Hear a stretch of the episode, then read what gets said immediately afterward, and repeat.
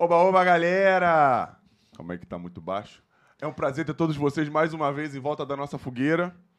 Cada vez mais legal. Né, bandido? Perfeitamente. Cada dia que a gente tá aqui, a gente fica mais feliz em poder receber as pessoas que podem vir trazer alguma coisa legal. E hoje, a gente tá falando com um cara que eu conheço já há algum tempo, né? Vamos falar com um cara que eu conheço já há algum tempo e, e que participou de um processo legal de reconstrução, pelo menos quando eu estava lá, no clube. Vai ser muito, muito interessante para nós saber qual a proposta dele, futura, para ajudar esse grande clube do futebol carioca e brasileiro e mundial também, acredito que sim. E antes que eu me esqueça, clique no sininho para ativar as notificações, deixe seu like, porque é importantíssimo que o algoritmo entenda que o conteúdo é interessante, o conteúdo é legal e passar para o máximo possível de pessoas, porque sem modéstia nenhuma, sendo repetitivo, mas problema de vocês, né, Mayara? O conteúdo é interessante sim e pode ajudar e pode acrescentar alguma coisa na vida de vocês ou de quem vocês gostam. Por isso, compartilha também com o mínimo de pessoas que vocês conseguirem. 5 mil, 3 mil pessoas está bom pra gente. Né? Sonhador. Mas compartilhe sem brincadeira que o conteúdo é muito legal. E para você que está aqui a primeira vez e não sabe quem eu sou, eu sou o Fernandão, capitão aqui do Storycast. E o Anselmo Paiva, Tenente Podcast. Falou rápido, hein? Co-host. Cortou o cabelo. Da última vez ele tava com o cabelão, ele achou, achei que ele ia deixar, ele ia deixar crescer. Passei cera. Passou cera. Ele tá encerando o cabelo agora. Se, Galera, você, você corria atrás, que eu tô, a situação tá ficando complicada. já tô no lucro, nasci, nasci Tá. careca. Se agora. Vedete, hoje, eu ainda tá vendo, tô vendo a nova fase aí. Vai ser foda aturar o Não tô falando nada, eu tô me mantendo humilde, É, tô- modesto. Tô, tô- tô ligado. Tô me mantendo modesto, tu que tá falando aí. Galera, vamos ao que interessa, deixar a gente não para de resenhar. Eu não sei de onde sai tanta, tanta resenha, são quanto. E a gente se conheceu no, no Vasco. Foi quando- Antes. é, é, é um pouco antes de eu chegar no Vasco. Eu tenho o prazer de receber aqui no Storycast, galera, por Eduardo Cassiano, candidato à presidência do Clube de Regatas Vasco da Gama. Um clube que eu tenho o maior orgulho de ter participado, de ter jogado. Tenho um, não uma frustração, mas eu gostaria de ter feito um pouco mais, mas a vida pregressa que eu tive no início da Cobrou um carreira preço, chegou né? tarde, chegou tarde. me cobrou um preço. E, Infelizmente, as lesões não me deixaram participar mais, mas eu fui muito feliz e tenho muito respeito pela instituição. Prazer Obrigado. ter vindo, Edu. Valeu, Edu. Agradeço- Obrigadão, hein? agradeço, Agradeço o convite. Espero trazer bastante informações sobre esse pleito eleitoral aí no Vasco. Vamos falar sobre o clube, sobre futebol, sobre, as, sobre amenidades. É um prazer. Mais uma vez, obrigado pelo convite. Espero estar aqui quente, perto dessa fogueira aqui. Isso aí. Maravilha, gostei. Chegou bem, chegou Gostei, bem. Chegou bem, chegou bem. Edu, já pra gente começar falando de coisa boa, o que, que tu acha da SAF? O que, que você achou da, da SAF que comprou o Vasco? A gente viu que foi um pouco diferente das outras, pelo menos em relação a percentual, eu não sei de valores, porque o Vasco foram 70% do, do clube, né? Exato, E, 70. e nos outros foram 90, não foi isso? O 90, Botafogo 90. porque tem, porque tem um, 90. um- um- por lei, né?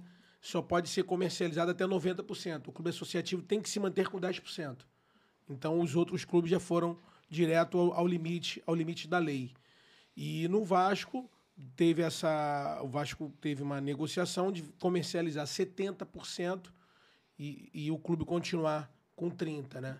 Sobrando ainda ali 20, uma margem de 20%, que pode ser renegociada, pode ser vendida, pode ser, não sei o que, o que, a atual, a, a atual diretoria pretende fazer. Mas eu, na, na figura como um agente político, como um, presi, um candidato a presidente do clube, como presidenciável, né? Eu pretendo não comercializar mais nenhum percentual do Vasco e procurar entender bem o que foi negociado, se o que foi negociado está sendo cumprido, se o que foi prometido está no contrato, entendeu? Pretendo realmente, eu entendo conceitualmente que a SAF, é, a partir do momento que nós tivemos um, um mecanismo de SAF liberado para o Brasil, não é?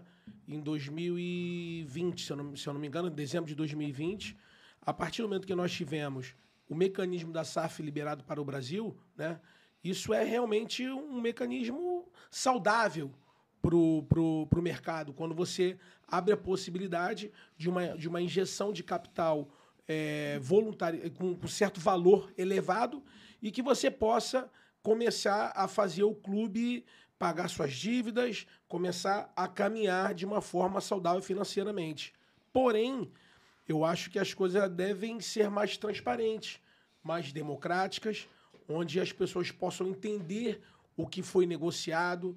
É, eu, como conselheiro, por exemplo, eu não sei as cláusulas do contrato, é, é, o que, que foi negociado, o que, que foi prometido. Então, é aquela, aquela velha, velha, velho exemplo que eu dou para as pessoas. Né? Você, de repente, você quer vender sua casa, mas você assina um contrato de compra e venda da sua casa sem você ler o contrato? Não. Você assina um cheque em branco?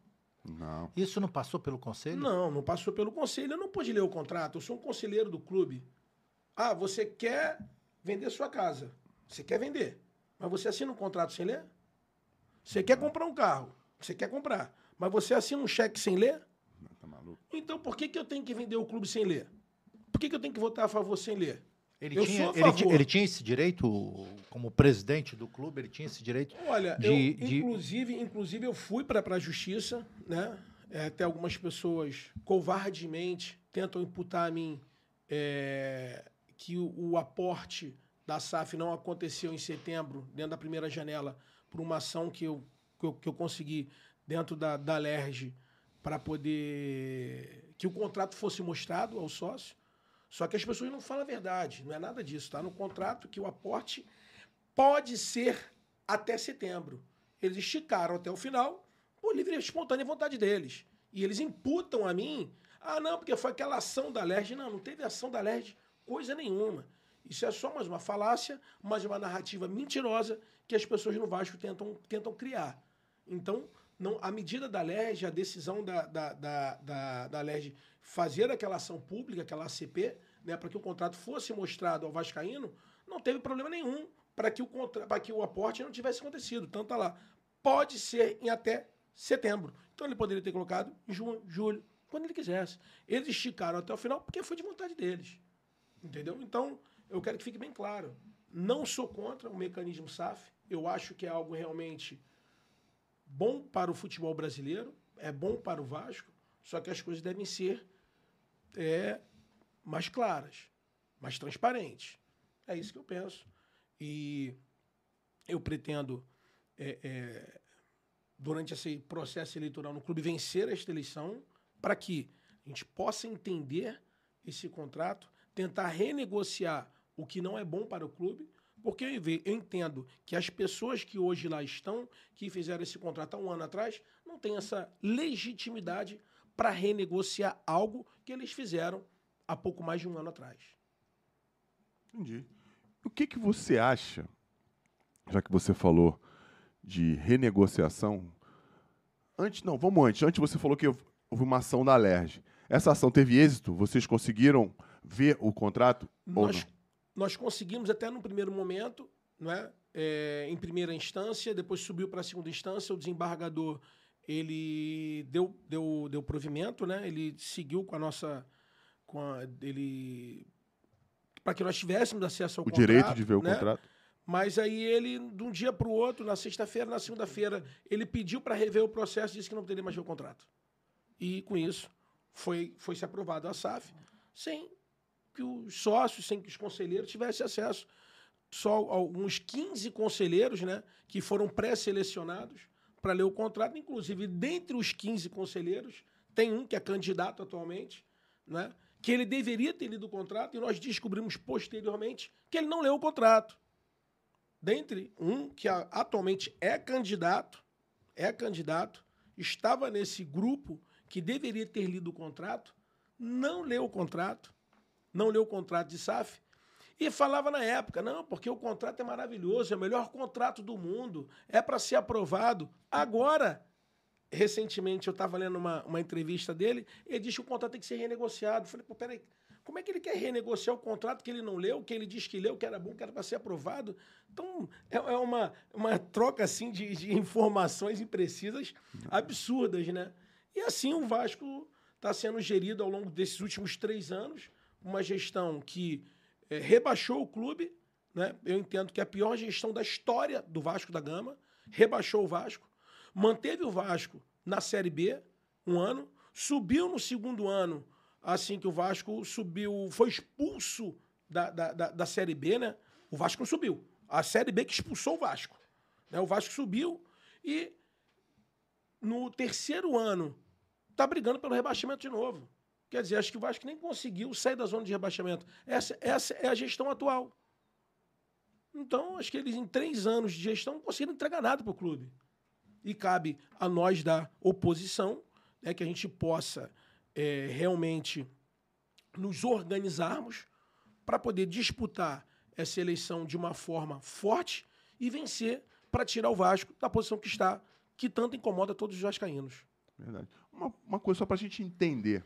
Dentre esses 15 ou 14, né? Ou 14, é verdade. Os 15 que deveriam ter É. lido o contrato, eles conseguiriam impedir essa assinatura caso não, não gostasse ou não. Não gostasse de alguma coisa que Olha, pudesse estar escrito ali? eles É, poderiam- por lei poderiam ter Eles- impedido a assinatura do contrato? Não, por lei, não. Na, na verdade, eles, na verdade, eles não têm essa, eles não teriam essa prerrogativa de, de impedir ou não, porque a palavra final é da Assembleia Geral, é do sócio, Sim. tá? Mas eles poderiam fazer ali um é, é, um parecer favorável ou desfavorável. Por exemplo, se um eles deram um parecer, pa- eles deram um parecer favorável, mas eles poderiam dar um parecer desfavorável e o sócio aprovar. Que quem tem a palavra final. Entendi. Entendi. Assembleia entendi, Geral, entendi. a Assembleia Geral e o sócio é que dá a palavra final. Entendi. Não a interessa se- final de, da, da, da- Assinatura do Da contrato. assinatura. Da assinatura. Mas Mas aí- eles não, teve, não tiveram acesso? Não, não teve. Tipo assim, tiveram foram informações de, pod, de podcast, de, de, de YouTube, que o Vasco estaria milionário, que o Vasco ia- iria contratar o São Paulo, que hoje está no Flamengo. A promessa era para o São Paulo vir, vir para o Vasco. Uh, que que o sorte, Vasco, que o Vasco ia trazer o Coutinho, que o Vasco ia trazer o Coutinho, que o Vasco ia trazer o Paulinho, que o Vasco ia trazer. É, mas quem? Eu lembro da- da- das capas do- do- do- dos youtubers da, da época, que o Vasco estava milionário, que o Vasco era o Vasco da grana. Ó, bom, Não era mais. Vasco da Gama. Gostei dessa, Vasco Eles da grana. inventaram que o Vasco era o Vasco da grana. Qual sócio que, não- que não vai querer isso? É verdade. Quer dizer, Propaganda é tudo, né, cara? Entendeu? Eles conseguiram construir isso na cabeça do sócio de uma forma inteligente e o sócio acreditou. O sócio cansado dessa política destrutiva que é a política do Vasco, é realmente uma política destrutiva. E, pô, cara, tô cansado de- de- desses políticos, eu não quero mais político no Vasco, vamos vender isso logo aí. Pô, tamo no- no- o Vasco hoje é, é o Vasco da grana, é o Vasco milionário, vai trazer o Coutinho, vai trazer o São Paoli, vai trazer o Ramos Rodrigues, vai trazer um monte de gente. Pô, tô cansado de vocês, vai ter um dono agora. É isso que eu quero. Mas as pessoas não pararam para entender sobre o Clube de Regatas Vasco da Gama. Que as pessoas querem fazer, mas não se preocupam como eles estão fazendo. Qual é, quais são os percalços do caminho disso aí? Não tiveram tranquilidade para entender. Peraí, calma, eu quero fazer, mas deixa eu ler isso aqui, deixa eu entender isso aqui. Qual o valor? O valor justo? Não é justo? Como que está sendo pago isso? Por exemplo, eu vou, eu vou te dar alguns exemplos. Faça que isso, eu, por favor. Que eu, que eu sou totalmente. é, é, é, que me causa muita tristeza nessas pessoas que leram esse contrato e não alertaram ao sócio com relação a isso, que agora eles querem renegociar. Por que, que não avisou isso, isso, isso lá atrás? Licenciamentos. O contrato de licenciamentos ele é muito ruim para o Clube de Regatas Vasco da Gama. Vou te dar um exemplo. É, vamos fazer um time de basquete. Um time de basquete, um time de natação. Aí vamos lá, faz, nós, inclusive agora acabei de fazer um projeto incentivado de 4 milhões de reais para o futsal do Vasco. Entendeu? Vamos, vamos é, é, é, exemplificar no futsal. Pronto. Fiz o projeto incentivado de 4 milhões e 400 mil reais para o futsal.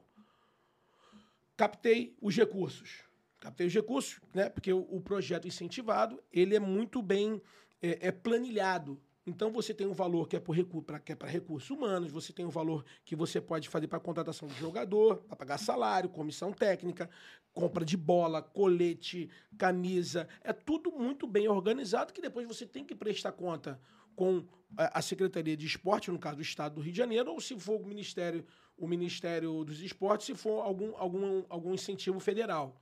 E isso depois passa pelo Tribunal de Contas. E se você tiver um valor que não conste naquela planilha ali, você devolve dobrado. Isso não é brincadeira. Um projeto incentivado é algo sério. E eu fiz um projeto incentivado de futsal agora de 4 milhões e 400 mil reais. Vamos lá. Para a prática. Faço o projeto, faço o projeto, viabilizo o futsal do clube. A torcida do Vasco é uma torcida engajada, é uma torcida apaixonada. E o clube começa a disputar a liga de futsal, começa a ir bem, começa a ser campeão. Consequentemente, o clube associativo, que hoje está sem recurso, vai começar a vender o material. Vender o agasalho, vender a bola, vender a camisa, vender eh, a, a, a, o tênis né, do futsal. Vender todo- um espaço na camisa. Vender, vender toda essa parte de licenciamento de um esporte que eu capitalizei, eu, clube associativo, né? Eu capitalizei, eu viabilizei, vou vender esse material. 89% vai para a SAF e 11% fica para o clube. Mas do futebol de. de- Do futsal. Do esporte do, esporte do clube Qualquer associativo. esporte do clube. Associativo. Vamos lá, natação. Vamos supor que eu faça a natação do clube. Vou vender uma sunga, uma touca do meu atleta da natação. 89% do licenciamento vai para a SAF. Quer dizer, então eles criaram um torniquete financeiro no clube que não deixa nem o clube andar mais. Será que esses caras são Vasco de verdade? Eles não só é, é, é, inviabilizaram o clube em si, né? como eles não deixam o clube mais andar. Então são essas coisas que me incomodam. Não sou contra a SAF de forma alguma. Mas a gente tem que buscar um equilíbrio em tudo. Tudo na vida é um equilíbrio, Fernando. Se a gente não tiver um equilíbrio em uma negociação, só é bom para um lado. As coisas têm que ser bom para ambos os lados. Isso foi muito ruim para o clube de regatas Vasco da Gama, que é o clube que me fez ser apaixonado pelo Vasco. Eu não sou só, eu não penso só no futebol. Eu penso no clube como um todo. Eu sou apaixonado pelo Vasco. Clube de regatas Vasco da Gama. Eu, eu amo o futsal, o basquete, o vôlei, a natação, o remo, o atletismo. Onde tiver uma cruz de malta, eu tô lá para poder prestigiar. Eu, eu penso no clube em si, como por exemplo o estádio. O estádio ele foi alugado por um milhão de reais por ano. Um milhão de reais por ano. O estádio foi alugado. Você dividindo isso aí por 12, vai dar coisa de 80, 80, 80 mil por mês. Cara, 80 mil reais por mês é que a associação recebe do aluguel de São Januário. Eles ficam com tour, ficam, ficaram com, com, com o salão de troféu, com tudo, com tudo que o estádio dá, com a renda, bilheteria, com tudo isso. O aluguel do restaurante, o aluguel da mega loja, só o que eles recebem disso aí, eles já repassam para o clube, quer dizer, o Vasco abre mão disso. Só o aluguel do restaurante o aluguel da mega loja e essa parte de tour e visita, não sei o que, visitação a São Januário, já dá os 80 mil por mês. Então o Vasco abdicou de 80 mil e deu o estádio para os caras. Então, quer dizer, são coisas que têm que ser renegociadas. Por exemplo, o Vascaíno, que vem, pô, o Vasco é um clube nacional. Eu estava recentemente em São Januário, tem um Vascaíno que vem de Manaus. O cara não pôde entrar em São Januário para tirar uma foto. Então, são, então, tem certas coisas que têm que ser renegociadas para que o vascaíno ele se senta, ele se sinta novamente engajado nesse processo. É isso. E para isso, nós estamos aí colocando nossa candidatura para vencer essa eleição e renegociar alguns pontos, mas de uma forma muito madura, de uma forma muito inteligente, de uma forma muito equilibrada. É, por favor, né? Quanto mais equilibrado, melhor. Isso é legal para quem está tá vendo a gente, para entender como funciona todo o processo. Não é só assinar o contrato, pegar, comprar um monte de jogador ou não, e as coisas funcionam. né? O clube, como você falou, é muito maior do que isso tudo. Eu vou até. Eu tenho um negócio para te perguntar aqui, mas eu vou falar depois. Antes. Fala para os torcedores, para os vascaínos. Quem é você? Como de onde você é? Se era aqui do Rio de Janeiro, enfim, conta um pouco da tua história e, da, e do início da tua relação com o clube, né? Porque isso é muito importante. Conheci já alguns presidentes do Vasco e alguns também que tentaram ser presidente. E fala um pouco de você, pô. Fala para todo vascaíno e todo mundo que pode vir a, a, votar em você ou não. Te conhecer, saber quem é o Edu, né? Eu te conheci lá em, em 2009, É. pô. Então, bom, então eu sou Eduardo Cassiano, trabalho com a, com a parte de alimentos e bebidas, parte de gastronomia né, e eventos também aqui no Rio de Janeiro. É, tenho 42 anos, sou casado, tenho três filhos, a Melissa, o Dudu e a Yasmin. Casado com a Flávia, já há 22 anos. 21 anos. Parabéns. 21 anos. Não erra, não erra não, senão não erra. 21 anos estamos juntos. Se errar pra cima, tá bom.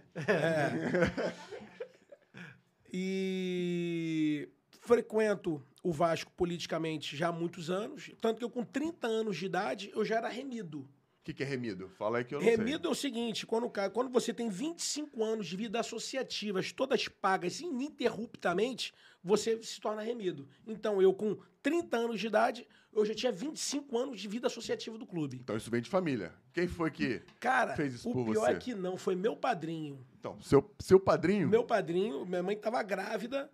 Meu, minha mãe minha mãe estava grávida e fez um convite pro, pro na época era tio Joaquim, né, para que ele me batizasse. Aí ele falou assim, só com um combinado, se ele for vascaíno. Que isso, que pressão, hein?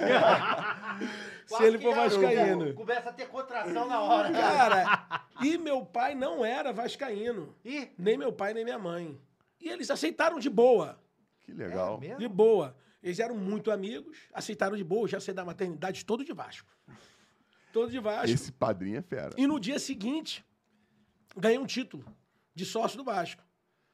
Pô, e o padrinho pagava. E ele foi pagando, ele pagava. E ele pagava mensalidade um tempo, depois meu pai começou a pagar, meu pai começou a pagar. Aí na minha adolescência, meu pai, ele já me dava o dinheiro, porque naquela época, no- isso é engraçado, né? No Vasco antigamente, sabe como é que era pago a, mensalidade do sócio? Ia um cara com, uma fus- com fusquinha receber o dinheiro na sua casa. Caramba, na casa de cada. Na casa de, cada, sócio. Ia receber. Aí o meu pai pegava e me dava o dinheiro. Adolescente, querendo fazer um lanche na escola. E aí, pagou o Vasco? Paguei, pai. Nada, o dinheiro aqui, ó.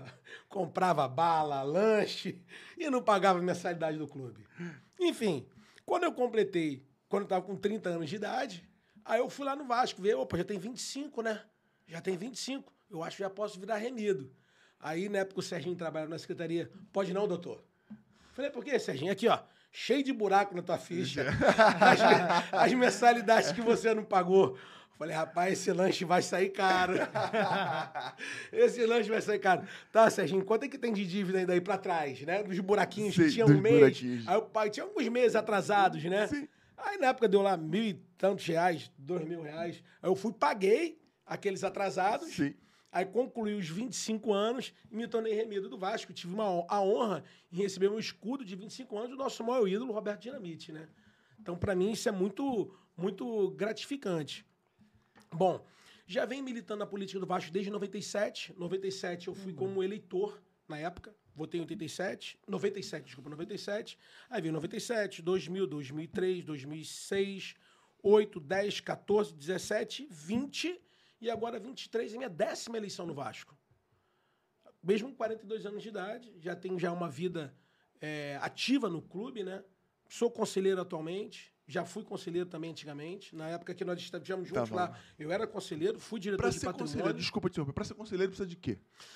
Você você tem que ter cinco anos, hoje, pra você ser elegível, né? Você tem que ter cinco anos de, de clube, também com todos os pagamentos ininterruptos, né? Tem que ter cinco anos de contribuição para você possa fazer parte de uma chapa e que essa chapa vença, fique primeiro ou segundo, né? Para você fazer parte do conselho, ou então você, você ser um, um membro nato do conselho, que são os beneméritos e grandes beneméritos do clube. Poxa, caramba. Né? Então, já estou nessa, nessa trajetória política do Vasco já há muitos anos, desde, desde criancinha, desde jovem. Conheço todas as correntes políticas, conheço as pessoas e procuro sempre é, é, lidar com as pessoas com muita maturidade, independente da opinião política de cada um. Eu acho que as pessoas hoje na vida, elas é, é, falta muita maturidade para a pessoa entender o adverso. Né? De repente o cara tem uma opinião política, o outro tem outro, o cara é meu, é, ele se torna inimigo. Cara, para mim não tem esse problema. Eu tenho a maior tranquilidade de- do mundo em conversar com o meu adverso, porque ele vai fazer eu evoluir. Ele vai, ele vai fazer eu evoluir nas minhas falhas. Então, se eu tiver alguém do meu lado que só bata palma o tempo inteiro, eu não vou evoluir de forma alguma. Então, realmente, você saber conversar com o seu adverso, com a sua oposição, de uma forma madura, educada, inteligente, isso é, é- é muito qualificador. Então, eu sempre levei a minha, minha vida assim, é, sempre tive uma, uma, um pensamento diferente é, do próprio Eurico Miranda, né? É, ele foi muito, muito... é, é, trouxe muitas glórias para o Vasco, respeito todo, tudo que ele angariou, que ele, ele- que ele trouxe para o Vasco, mas não, não, não gostava muito do estilo dele, das coisas, mas hoje em dia, por exemplo, eu converso muito com o Euriquinho, com o filho dele. Cara, eu tô tendo uma relação assim com ele assim altamente qualificadora. A nossa relação é de muita parceria, de muita cumplicidade, de muito respeito. E você vê, porque eu sempre tratei ele com muito respeito. Então hoje, o seu adversário, o seu, o seu parceiro hoje, pode ser seu adversário no passado, se você não trata ele com respeito. Então, procuro tratar as pessoas com muito respeito. Foi isso que meu pai me ensinou, que eu pretendo colocar isso em prática e também demonstrar para meus filhos e, e para os vascaínos. Maneiro, maneiro mesmo, né? Até porque na relação política do Brasil e dos clubes também, não existe muito essa relação de ouvir o adverso, né? Não ouvir o cara que tem normalmente um contraponto com relação ao que a gente pensa. Eu acredito que pensando dessa forma, tanto um lado quanto o outro tende a crescer. E parabéns para você que pensa assim. Mas eu tenho uma dúvida, Edu, com relação ao presidente associativo e à SAF. Qual a, a- relação que, o, que você, caso vença a eleição, tem com o futebol? Você não, não pode. Porque o- por mais que o clube seja muito maior do que o futebol, o futebol é o carro-chefe. Né? O futebol é que carrega o clube. Pela paixão que todo mundo tem. Eu joguei futebol há muito tempo, tu sabe disso. Como é que é a relação de vocês, do presidente? O que, que o presidente Podia ter jogado mais tempo com a gente, né? Podia mesmo, gostaria, gostaria. mas não quiseram renovar o contrato comigo. Tava, tá- já, tá- já tava roubando muito o Vasco, né, Anselmo? Anselmo que não renovou a porra do meu Eu contrato. renovei, avisei, é o último, hein? avisei. eu avisei. Aproveita que não dá mais, não. tá arrastando. Qual, qual, qual a força, né? O quanto de tinta tem a caneta de um, presidente, de um presidente associativo com relação à SAF no futebol? Então, na verdade, existe um board que, que comanda a SAF. São sete membros, se eu não me engano, são sete membros, sendo cinco da SAF e dois do clube associativo, né? Onde, o, onde o, é o presidente que é e tem um outro eleito dentro do conselho deliberativo que indica um para ir para o board da SAF. Então fica cinco, cinco de um lado e dois do outro. Mas eu entendo o seguinte: nós somos sócios de uma operação. Eu tenho 30% de uma sociedade. Que no final do ano eu tenho meus dividendos. Não é porque você tem 70% que você vai botar os meus 30% no fogo. Peraí, não é assim que as coisas funcionam. Como assim no fogo? Se você tiver, se você tiver administrando mal, Entendi. No final do ano, eu tenho 30% aqui pro, pro, pro meu clube. Se você tem muitos.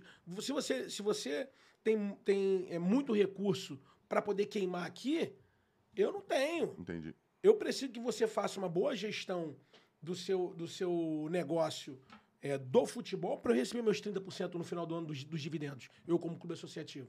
É como se, por exemplo, vamos supor que vocês dois são sócios, não é? Né? Vocês são sócios. Mas o, você tem 200 negócios lá fora, né? fora daqui, né? Vamos supor que tem um monte de, de, de negócio aqui, e o Fernando só tem aqui. Dando um exemplo Tá ouvindo, né? né? Aí, pô, você.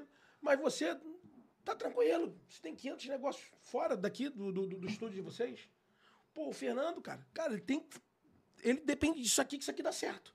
Aí tu chega aqui sem compromisso nenhum. Começa a fazer um monte de besteira. O Fernando vai chegar pra você. Pô, você tem 70%, você tem 30%. Mas espera aí. Cara, mesmo você tendo 70%, tu tá me ferrando pra eu não receber 30% no final. Espera aí, vamos, vamos organizar isso aqui.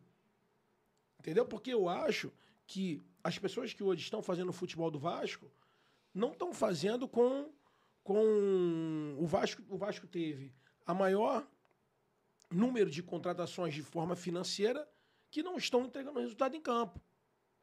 Que não estão entregando resultado em campo. Nós tivemos aí na primeira janela 120 milhões para contratações.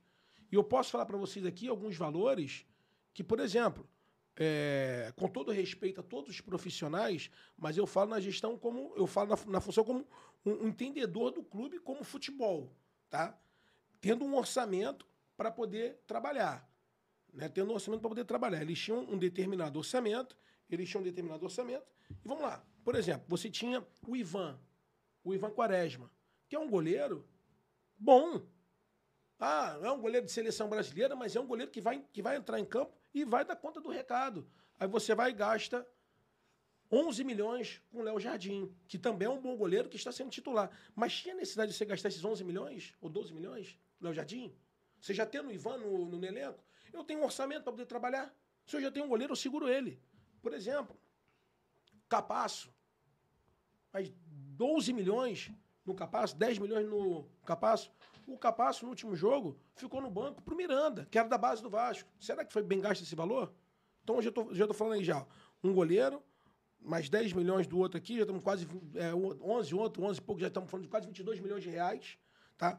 Vamos falar do Orediano, 23 milhões de reais, então nós já estamos em 43 milhões de reais. É, o próprio Pumita, que não está conseguindo entregar um bom, um bom resultado, está sempre, tá sempre, tá sempre sendo questionado, foi mais 12 milhões do Pumita. Então, quer dizer, então foi quase 50 milhões de reais de jogadores que não estão jogando, é quase 50% do teu orçamento que você tinha. Será que eles sabem realmente fazer futebol? Isso me deixa um pouco preocupado. Essa conta, como é que vai ficar lá na frente? Vocês estão gerindo, mas peraí, mas se vocês forem pro buraco, eu vou junto.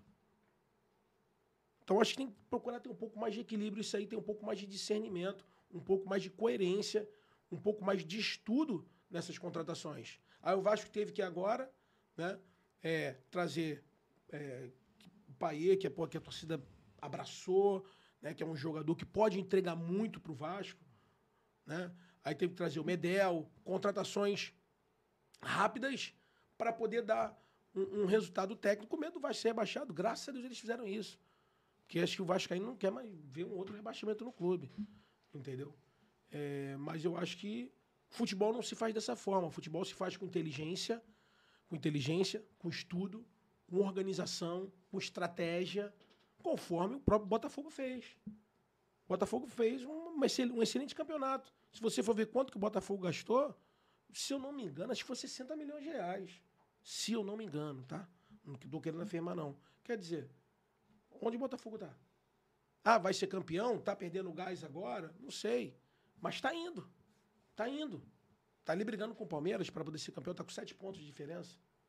Nós tivemos 120 milhões, mas agora mais um comprometimento futuro que nós não sabemos onde está. Então me preocupa isso. É um modelo bem diferente, um modelo de negócio, pelo que me parece. Negócio futebol, né? De contratações. Botafogo e Vasco. Já batemos altos papos sobre isso aqui, pela característica dos contratados. Né? Sim. O Vasco optou por jogadores mais jovens, de projeção. A gente também não, a gente não sabe se dariam certo ou não, né? E o Botafogo, os caras mais velhos, né? A grande maioria, os caras mais de. E acabou dando certo, pelo menos até agora está dando. Né? E a gente espera que o Vasco dê certo também, que os caras que chegaram. E eles foram bem no Medel. O Medel, Medel tem jogado muito bem. Um cara muito Não, ele ali, com, ele ali jogando ali atrás, cara, ele deu uma segurança. Sim. Pô, pra zaga, uma orientação. Um, um, ele tem uma visão, assim, de jogo, assim, realmente bem. Eu até tava conversando com, com o Piton, que ele é meu, meu cliente aqui no meu restaurante, né? E ele falou assim, cara, impression, é impressionante o Medel. Ele tá em todos os lugares, assim, ali atrás, organizando a gente. Ele é muito líder. E a comissão técnica também que eles escolheram foram. Muito boa. Muito boa. Verdade. Pô, o jogador, o jogador que me surpreendeu, que me surpreendeu foi o Praxedes. Tá me surpreendendo. Entendeu? Me surpreendeu. É mesmo? É. Por quê? Cara, porque eu vejo ele um jogador. Ele tá, tá entregando resultado. Tá entregando resultado técnico, tá conseguindo jogar bem. É, o Paulinho, né? Eu já tinha uma boa, uma boa referência dele. Né? Já, na época, assim, quando o Vasco contratou, eu tomei um susto. Falei, pô, Paulinho, Paula. Falei, meu Deus, eu nunca ouvi falar nesse cara. Quem é esse cara? E ele já. Todo mundo que conhecia o Paulinho da Europa, daqui, quando saiu do Fluminense, da Europa, quando ele veio, todo mundo falou: esse cara joga pra caramba, esse cara vai ajudar, vai ajudar, vai Não, ajudar. eu tomei um susto. Tipo assim, na hora, eu falei assim, pô, vai estar de brincadeira. Paulinho, Paula? Ah, não. Aí o que, que eu fiz? Ficou calado. Estudar. Estudar, não falei nada. estudar. Estudar, Fiz meu deverzinho de casa, estratégia. Fui no- numa galera do meio do futebol. E aí busquei o relatório dele e todos falaram assim, ó, excelente jogador, inteligente, rápido, ágil, arremata bem de longe, tanto que ele fez o gol contra o Palmeiras assim, Isso. Arrema- ele, pô, ele tem um arremate muito bom de longe, cobre todos os campos, fisicamente bom, bom profissional. Falei, ufa, que bom. Não, e realmente está sendo. Isso aí, porque às vezes. Eu, eu acho que o, que, que, o- que o Vasco vai ficar numa posição. Tudo bem que não tem muito tempo, mas. Não, eu, eu tô muito confiante. Eu acho que o Vasco sai dessa, dessa zona de Ele vai rebaixamento. dar aí. Você vê que o Vasco, fisicamente, tá diferente. É isso. Pô, você, é jogador, você foi jogador e você sabe o quanto a parte física ela é, ela é importante em campo. Você vê que o Vasco tava dividindo bola com o Fluminense, pô, os caras do Fluminense caindo no chão. Isso é o quê? Isso é parte física. Aqui também, ó. Entendeu? Os caras dividiam, os caras do Fluminense caindo no chão. Fisicamente. Entendeu? É física, os caras tão bem ali. Não, ainda mais quando você tem que mudar uma situação. Quando você tem que se recuperar. Porque o Vasco está correndo atrás do tempo. Cada jogo pro Vasco que ele não pontua. Nós temos um jogo a menos, né? Contra É, o América. Sim, é menos um ponto que ele deixa de, de angariar para sair da situação que está. E você precisa de força para isso.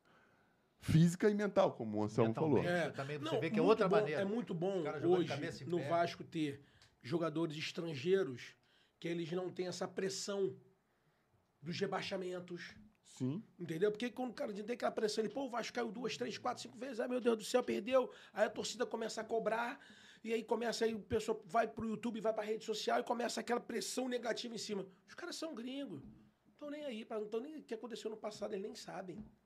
É, e, e Isso dentro, dá, isso dá uma tranquilidade pro cara. e dentro de um modelo de, de futebol que os caras estão acostumados, isso pode acontecer.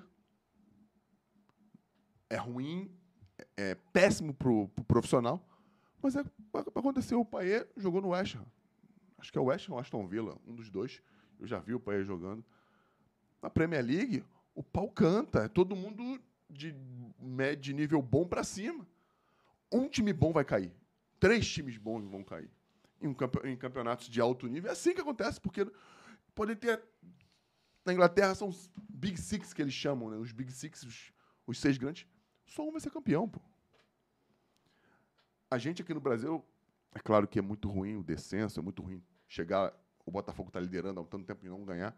Mas a gente tem que equilibrar um pouquinho o que a gente pensa, deixar um pouco mais para os mais apaixonados, para os mais fervorosos, essas avaliações tão calorosas e às vezes agressivas de um resultado negativo aqui, um, um não título no finalzinho ali. Não, porque é- acontece. E para os caras não, que estão acostumados com esse tipo de título- jogo, título- eles vão ser frios.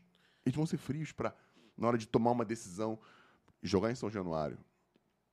Com o time mal é difícil pra caramba, não é qualquer um que consegue suportar. Ano passado, quando o Vasco subiu, aquele jogo. Quer me chamar? Ituano. Quer me chamar? Não. Um jogo antes em São Januário contra o Sampaio Correia, que o Vasco tomou a virada em, no finalzinho do jogo. Foi. Podia ter subido ali. Se empata, tinha subido. Mas vendo o jogo, tinha amigos jogando, né? Tem um monte de gente que, que são meus amigos no Vasco. Você percebia que mentalmente os caras estavam arrebentados. A pressão que É pressão. É exercida pressão. pelo, pelo que vinha de fora e muito pelo que acontecia de dentro para fora também. Porque a galera fala, ah, a tor- a torcida ali para pra torcer. Se o time estivesse bem, ia estar todo mundo feliz, todo mundo empurrando. Se estava cobrando, é porque as coisas não estavam bem. Faz parte do processo. Mas muita coisa, como você sabe, já teve no Vasco há muito tempo, a pressão que vem política de dentro sempre atrapalhou bastante o clube. E aquele jogo ali era nítido nos caras. Quando você vem de fora, quando você. Às vezes podem pensar que é descompromisso. Não. É muito mais profissionalismo. O cara não está ali passional, ele está ali para fazer o trabalho dele da melhor forma possível. Claro que o calor, quando vem, te motiva, te emociona, como também de forma negativa põe você para baixo. Mas se você for um profissional, como eu acredito que os caras possam ser, pelo trabalho sério que sempre estão fazendo, eles vão absorver isso da melhor forma possível e passar para os caras. É isso que para mim é o mais importante. A segurança que o Medel passa para os caras quando ele está no campo é uma coisa que muda a atitude A dos caras. tranquilidade. O cara olha pro cara, o cara tá tranquilo ali. Muda a atitude dos É. caras. Porra, o cara tá ali correndo pra cá, por que, que eu não vou fazer? O cara tá. Isso, na minha opinião, foi essencial para essa Como é que eu vou te dizer? Pra essa. Virada de chave. Viradinha, né? Pro Vasco começar a se reerguer de uma forma tão. Não é, o Vasco não ganhou um, dois jogos e. Não, o Vasco é consistente hoje. Pode ser que perca um jogo aqui, outro ali, mas hoje tem consistência, principalmente defensiva e no ataque. Eles foram, os caras descobriram um tal de Verrete aí, um, um, um cara que. Tá fazendo gol pra caramba. E não. quando faz, ele dá, ele dá, ele dá, ele dá, dá assistência, ele segura ele a zaga. Não é só fazer gol. Ele segura a zaga, ele chama atenção. A bola vai nele e não rebate. Tá tocando na bola o tempo todo, incomoda zagueiro. Pô, cara, que descoberta, que descoberta. É. Pena que ele tem. Pena não, é bom, mas podia ter um pouco mais de longevidade, né? O cara tem Igual 30, você, 30, 34. Lá, tinha, tinha um tempinho mais tempo. Né, mas ele tava bem com 34. Eu com 31 tava morto. ele tem 34 anos, não é isso? Eu creio que sim. Acho que 30. Agora, Edu, uma, a gente tem. O Vasco é um dos 10 maiores clubes do, do, do Brasil. Por isso é que não pode estar nessa situação. Então. Só que a gente, é, é, é, é bom a gente estar tá conversando assim, porque você vive dentro da política do Vasco. E os quatro clubes do, Brasil, do Rio passaram por dificuldades, né? Flamengo hoje lidera isso daí com um orçamento aí. Quase um bi. Um bi. Mas ele teve momentos bastante teve, difíceis. Teve. E o, e o Fernando participou. Participei de boa parte deles. De boa parte dele quando o, o mês tinha 90 60 dias, dias. 90 dias. Na imagem já, já, já teve 18. É. 180, quer dizer, 180. E, e você sempre escuta falar da, da briga política interna. Mas a gente que está aqui de fora, eu acho que o Vasco é o que tem maior guerra interna de todos esses que estão aqui no Rio hoje. Sempre a gente escuta aqui de fora, ó, o que é fode o Vasco é a política do Vasco.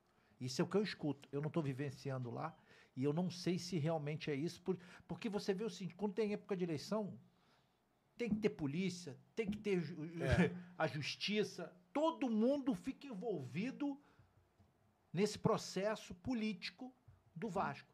No, nas, outras, nas outras equipes, no Fluminense, no, no Flamengo, Tem confusão lá, mas não, não, não é nada igual. Não, não é nada igual, cara. É, eu, eu. Por que que, por que que surge isso daí? Eu concordo com você. Realmente, você não está falando nenhum, nenhuma inverdade. Realmente, o dia eleitoral no Vasco é complicado. Só para só pra você ter noção, na última. É não, não. Na última eleição, pô, minha chapa teve que chegar lá com 120 seguranças. 120 seguranças. Caraca. É. É assim. 120 seguranças. Não é mole, não. É, eu. Caraca, eu fico. Vão subir algum morro? Vão invadir alguma favela? Eu fico, eu fico tranquilo, porque como eu tô naquela, nessa caminhada política há muitos anos, cara, teve uma, uma eleição é, em, 2000, em 2014 que o pau comendo lá fora. E o pessoal, eu vou ficar aqui no vestiário. Eu falei assim, eu? Ficar no vestiário, no, no ginásio. Sair tranquilo. Pessoal brigando, pá, porrada e tiro e bomba e garrafa para um lado. Só ofereci pelo cantinho, para não tomar nenhuma garrafada. Não devo nada a ninguém. Nunca arrumei confusão com ninguém. Nunca briguei com ninguém. Sempre tratei todo com respeito. Nunca tive um problema no Vasco. Nunca em toda a minha vida. Sim, nada. Confusão. Eu passo, não, o Cassiano tá ali. Cara, não brigo com ninguém. Sempre tratei todo mundo com muito respeito. Eu tô levando a minha caminhada política assim. Sabe o que eu acho que falta no Vasco? Conversa. As pessoas, elas se acham inteligentes demais e acham que do outro lado é um burro. Aí termina tendo o quê? Falta de conversa, falta de diálogo, falta de entendimento. Então é isso que eu estou tentando nessa trajetória política, mesmo que eu não vença esta eleição, hipoteticamente que eu não vença essa eleição, mas se eu conseguir entregar para as pessoas é, um, um, ambiente ameno na política do Vasco, já sou vitorioso. Podem vir quantos candidatos? Isso que eu ia falar, quantas chapas são? Hoje, hoje existem é, a minha chapa, né? Eu, Eduardo Cassiano. Qual o nome da, da, Tem um nome específico? Não, a gente. Eu, eu, iria, eu iria usar um só Vasco, né? Mas pegaram meu nome. Ah. Teve outro candidato que pegou meu nome. Mas tudo bem, deixa pra lá, deixa pra ele. É, eu tenho a minha chapa, é, tem a chapa do Euriquinho, tem a chapa do Pedro, tem a chapa do, do, do Leonardo Rodrigues. E o, e o Levenciano ontem oficializou a candidatura dele, né? Que ele já tinha concorrido outra vez. É, na, na eleição passada. Ah. Eu levei esse ano ontem, foi até um evento, foi até na, na minha, na, minha, na minha casa. Ele Ele oficializou. fez a- a- o lançamento da candidatura. Fez. Fez na minha casa. Já, tu já ganhou alguma coisa. Já, já na minha casa. Ele oficializou a Pô, candidatura. isso é sacanagem. No, no teu restaurante? Não, na- no meu prédio. No teu prédio? É. Cara, mas isso é o Vasco, cara. Mas a gente tem que conversar com as pessoas. Se você quer ser candidato, vai, cara. Não, eu não, tá doido, não, não quero isso não. Vai, pô, não tem problema nenhum. Tô falando que o Entendeu? Pedrinho vai ser aí, né? Pô, Pô, cara, gente, olha só. O Pedrinho, o Pedrinho entrar no jogo político no Vasco não é bom, não. É maravilhoso. É maravilhoso. Pô, o Pedrinho é um cara ímpar, fantástico, maravilhoso, educado. E tá forte gente pra boa, caralho, hein? Forte! forte! Dá- não pode nem. nem mas antigamente, quando ele era magrinho, a gente podia, podia bater de frente com ele. não, agora Ia não. ter que levar uma 20 120 É. segurança também. Nem Agora, isso mais dá. 30 ele já tá Cara, resolvendo. Quem porra, tá forte pra O caralho. Pedrinho, então, cara, o Pedrinho disputar um ídolo, meu ídolo, meu ídolo. Pô, ele vai, ele vai- ficar meio bravo comigo. Não é, não é- não é tão ídolo quanto o Edmundo é pra mim. Tinha o Roberto Sim. Dinamite, né? O Roberto, né? Mas hoje, tipo assim, o Edmundo, cara, o Edmundo é um cara, gente boa demais. Além do Edmundo ser ídolo, é meu amigo. É um cara que já, tom, já tomei cerveja com ele, já fizemos churrasco juntos. O Edmundo Beck? Imagina. Imagina. Então, cara, eu gosto muito disso. É, tipo assim, hoje, pô, o Pedrinho tá lá como candidato, eu tô como candidato, o Leve lançou na, na- lançou na, na- na minha, na, minha, na, na minha casa a candidatura dele. Pô, me dou bem com o Euriquinho, eu falo bem com o Léo. Então, esse é o Vasco, cara. Então, quer dizer, se acabar essa eleição, mesmo que eu não vença, e as pessoas se entendam para que acabe isso que você falou, eu sou um vitorioso, cara. Agora, eh, você falou sete. Esses sete vão pra eleição. Depois tem outra, né? Não, porque já acabou no Vasco, não tem mais a eleição indireta, né? Antigamente tinha Porque eleição. você tinha uma eleição E depois, depois, tinha eleição do conselhos. conselho. Não, agora acabou. Agora a eleição já, já é direta. A Assembleia Geral elegeu, tá eleito. Dos sete vai sair um. Dos sete sai um. Entendeu? Por isso que a porrada canta. É. Porra, sete. Caraca, não, é, mu- é Normalmente muita gente. Em clube é dois, três. É, mas. é, é, então.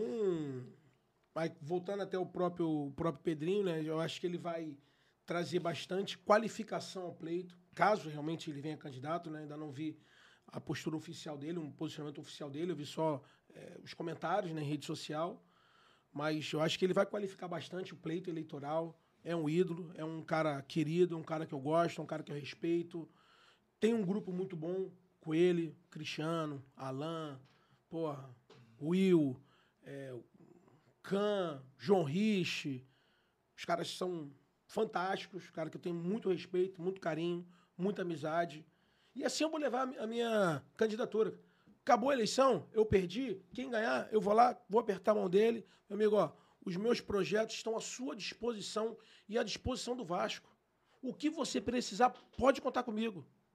Você vai ter três anos de paz, tranquilidade para gerir o clube. Daqui a dois anos e dez meses, gente volta a falar de política de novo. Aí você vai disputar a tua eleição, vou disputar a minha, você disputa a sua, e vambora, vamos ver quem tiver mais voto, vence. E assim tem que ser a democracia. A eleição é uma festa da, de- da democracia. E quem não está preparado para essa festa, é que fica em casa. Eu estou preparado. São quantos votos hoje que tem disponível lá? O colégio eleitoral hoje está batendo mais ou menos em torno de 5 mil altos, 6 mil votantes. Né? Que a gente escuta a história aí de votar um monte de gente que não devia, né? Pelo menos tá o nome lá, né? É, já teve alguns casos aí.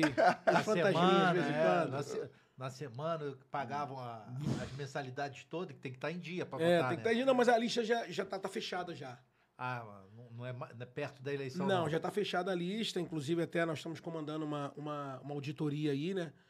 Para saber se as pessoas que estão ali realmente estão pagas, se não estão pagas. Já está sendo. Estamos identificando algumas pessoas que são falecidas, que estão na lista. Algumas pessoas que não deveriam estar, estão. Já fizemos algumas impugnações. Estamos, levantando tudo isso aí direitinho para que a gente tenha uma eleição limpa e transparente no Vasco. Eu tô rindo porque é. Aquela- é, Pô, eu sei de, das, das histórias, tá maluco? E quando é que você teve a ideia? Tu acordou, olhou pra esposa. Amor, tem uma notícia maravilhosa pra te dar. Você é candidato à presidência do Vasco amanhã. Quando é que foi que você acordou com isso? Cara, Você deveria vir alimentando isso já há algum tempo, É. né, esse desejo, mas quando é que você falou, eu vou? Bom, eu já vinha, eu não, eu tipo assim, eu, eu faço uma é, até uma estratégia política talvez seja errado, né? Talvez as pessoas não gostem de demonstrar o real sentimento. Não tem problema nenhum mostrar, mostrar meu sentimento. Eu tenho essa pretensão, essa vontade madura no meu íntimo há muitos anos. Nunca escondi isso de ninguém. E um dia essa hora vai chegar. Se vai ser em 2023, se vai ser 26, se vai ser 29, vai ser quando Deus quiser. Essa hora vai chegar. Estou muito tranquilo com isso. Então, isso vai acontecer um dia. Vai ser em 23? Não sei. Se for da vontade de Papai do Céu, vai acontecer. Se for 26, 29, 30, 30, 40, uma hora vai chegar. Você vê, o Salgado é presidente do Vasco e ele tem 75 anos. Eu tenho 42. Eu já disputei 10 eleições. Se eu disputar mais 10 para frente, que vai dar de 3 em 3, com mais 30, né, que são 30 anos com 42, eu vou estar com 72, vou estar mais novo que o Salgado. Quando você fala, Uma hora, Matematicamente, não, tá- não, tem razão. matematicamente, eu tenho mais chance. Então, uma hora eu vou ganhar uma eleição. Então, eu tô muito tranquilo, É, cara. quanto mais vezes você disputar, mais Tá bom, chance você é. tem de ganhar. Não, você está falando que participou das, das 10 eleições para trás. Você é, colaborou com outros candidatos, com outros não é isso? candidatos, nunca como candidato. Então, isso. até para te responder isso, então a minha esposa já sabia disso já. Ela já sabia, minha mãe já sabia, minha família já sabia. Então, para minha família não foi surpresa nenhuma. E para as pessoas também que estão ao meu redor já sabiam disso já, eu já comentava com as pessoas. Não nego isso de ninguém. Também não tenho isso como é, é, vontade de puxar tapete de alguém para poder realizar essa vontade. Cara, com muita maturidade, muita tranquilidade, sabendo uma hora vai acontecer. Vambora, vamos andar. Vamos dançar, vamos jogar o jogo. Uma hora essa bola vai, vai quicar pra mim, eu vou botar essa bola pra dentro. Algum dos seus candidatos apoiados já venceu? Já, já, já, já. Já venci com o Roberto. Venci duas com o Roberto. 2008 Sim. e 2010, se não me engano. 2010, é. Tu lembra dessa transição de 8, de 8 que foi meio confusa, não foi, cara? Lembro, lembro, lembro bem. Bem, bem, bem política mesmo. Foi, foi, foi no ano que eu cheguei. Perdi 2014. Perdi 14. Você veio perdi. apoiando quem em 14? Em 14, eu tava, tava apoiando o Roberto, o Roberto Monteiro, Identidade Vasco 2014. E Perdi, quem entrou em 14? Entrou o Eurico. Ah, o Eurico voltou. Entrou o Eurico. O Eurico voltou em 14. Em 17, eu estava apoiando o Júlio. Nós vencemos lá no, no, em São Januário, né? E perdemos depois na, depois na Assembleia, na, Conselheiro. no, né? no Conselho. Aí foi pro Campelo. Aí o Campelo venceu, ele ganhou no Conselho, né? Quando ele se juntou lá, dividiu, dividiu a chapa. Eu acho que foi a ganhou. última, a última eleição. Foi a última tiro, eleição indireta. e bomba Foi a última deu. eleição indireta. 2020 também estava com o Júlio, perdi de novo. Agora 23 sou candidato, quero ganhar. Não quero perder para mais ninguém. Não, e chega de apoiar os outros, né? Chega de apoiar os outros, agora sou eu, vambora. Além da SAF, que, que a gente já sabe um pouquinho do poder que eles têm e da relação que tem com o clube. O que, que você propõe? O que, que o torcedor do Vasco pode esperar do Edu presidente? Além de que você já falou que quer renegociar os contratos, se você faz o teu comercial, o que, que você vai oferecer pro torcedor? O que, que o cara que votar em você. Eu tenho um monte de amigo vascaíno que curte aqui o Storycast, que são pagantes, sócios. Que, que- eu sou amigo do Fernando, quero. O que, que, eu vou, o que, que o Edu vai fazer pelo meu clube com relação ao que os outros não fizeram, o que não tem sido feito? O que, que você vai propor para essa rapaziada dentro da, da- Bom, da tua proposta? Primeiramente, as pessoas entendam o seguinte: que vocês terão um presidente muito equilibrado. Um presidente muito equilibrado, muito tranquilo, com uma boa equipe de trabalho por trás, com um bom jurídico, com excelentes profissionais é, realmente no clube, profissionalizando o clube. Isso é a primeira coisa. De forma alguma querer fazer com que essa minha é, essa minha falta de, de satisfação com a forma que a SAF foi aprovada se torne isso um, um problema no clube, instaurar um caos no clube de forma alguma, de forma alguma. Um presidente que olha o clube como um todo, uma visão 360 do clube, entendendo que o clube de regatas Vasco da Gama não é só futebol, desenvolver todos os outros esportes, futsal, remo, vôlei, basquete, atletismo, o esporte masculino, feminino, paralímpico, entendeu? Por exemplo, assim, nós temos, temos, temos uma, tem, nós temos, não existe uma equipe de rugby né, aqui que disputa mundial. Os caras não têm nem onde treinar direito, dizer, são caras que a gente pode conversar e trazer isso para dentro do clube. Tem que, nós temos que entender que o clube tem que estar inserido dentro dessa construção, dessa formação de pessoas, de caráter, de ser humanos. Entendeu? Então o esporte, ele é altamente virtuoso por isso. Porque você traz pessoas de uma condição ruim à elevação de ídolos. Então nós temos que entender que o Vasco tem, o Vasco pode ser essa essa mola propulsora para fazer pessoas que não têm uma condição de vida boa se tornem ídolos e que, e que levem dignidade às suas famílias. Né? Uma pessoa que vai estar inserido dentro de São Januário, dentro da comunidade, entendeu? Entendendo as demandas das comunidades ali, como que o Vasco pode se aproximar, o que, que a comunidade pode ajudar o Vasco. Aquele cara realmente que vive o Vasco, que conhece o clube, apaixonado pelo clube, conhece as pessoas, que as pessoas conhecem ele, um cara tranquilo, frequenta a arquibancada, não é aquele presente que vai se esconder em camarote, botar na arquibancada todo jogo com meu filho, pulando, gritando, vibrando. E é isso. É, é, além de ter essa parte de gestão por trás, que eu entendo bastante disso, e tem uma equipe competente por trás disso, um apaixonado pelo, pelo, pelo clube, não pretendo esquecer, não pretendo, não, não irei esquecer nenhum esporte do clube, que eu acho que a gente tem que desenvolver os outros esportes. O Vasco é um clube muito forte, tem uma torcida muito engajada e apaixonada, que nós temos totais condições, totais condições de desenvolver todos os outros esportes do clube. Não, fica tranquilo. Que, que legal. E aí? Eu também tô. Eu também tô gostando. Então se inscreve aí. Se inscreve aí no canal, não me irrita, não. Porque a Mayara tá dormindo. A Mayara tomou o lugar do Anselmo. Ela tá dando uma cochilada ali, que ela tá com saudade do, do, do rapaz que tá trabalhando na casa dela. tá com saudade do rapaz, né, que hoje ele deu uma faltadinha de leve e, liberou. E para completar também, fica à vontade. Não posso esquecer que eu tenho hoje uma, eu pretendo fazer uma comissão jurídica para que ela possa ler o contrato, entender o contrato e fiscalizar o contrato. O contrato está sendo, tá sendo respeitado, está sendo legal, deixa a comissão jurídica tomar conta do contrato. Eu vou tomar conta do clube. Vou ser lá o, o, o, zelador do clube. Vou cuidar do pH da piscina, que as pessoas falam. É, vou cuidar do pH do Vasco. Vou lá olhar a piscina. Todo mundo fala, ah, o presidente, vou, vou olhar a piscina. Vou olhar, ver se a grama está bem cortada. Vou ser o zelador, vou ser o síndico do Vasco. Amando esse clube, frequentando o clube. Que as pessoas querem ser presidente, mas não querem frequentar o clube. Aí tiram a administração do Vasco e levam lá para o centro da cidade. Não, não. O Vasco tem que ficar dentro do Vasco. Eu acho que hoje falta Vasco no Vasco. Falta vascainidade nas pessoas que estão no Vasco. E comigo na presidência não faltará. Pô, isso pode virar slogan de candidatura, né? É. Eu gostei, ficou bom.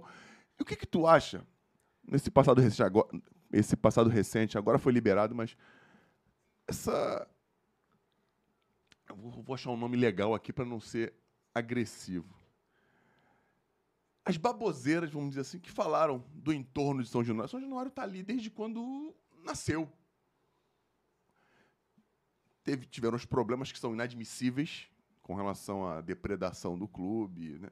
Isso aí a gente já falou aqui pra caramba.